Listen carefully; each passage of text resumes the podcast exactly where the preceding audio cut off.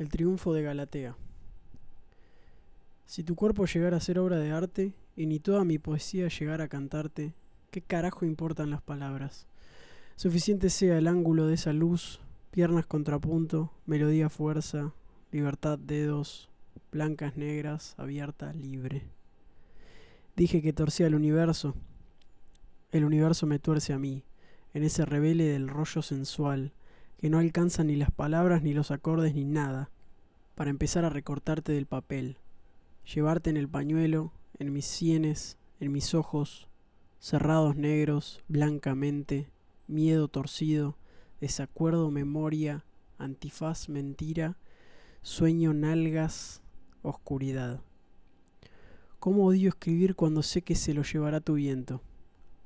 Ahí arriba, y meto sí, Ahí, sola, en la montaña, sí. Ahí, ansiosa por verte, sí. Ahí, quieta en el medio del museo.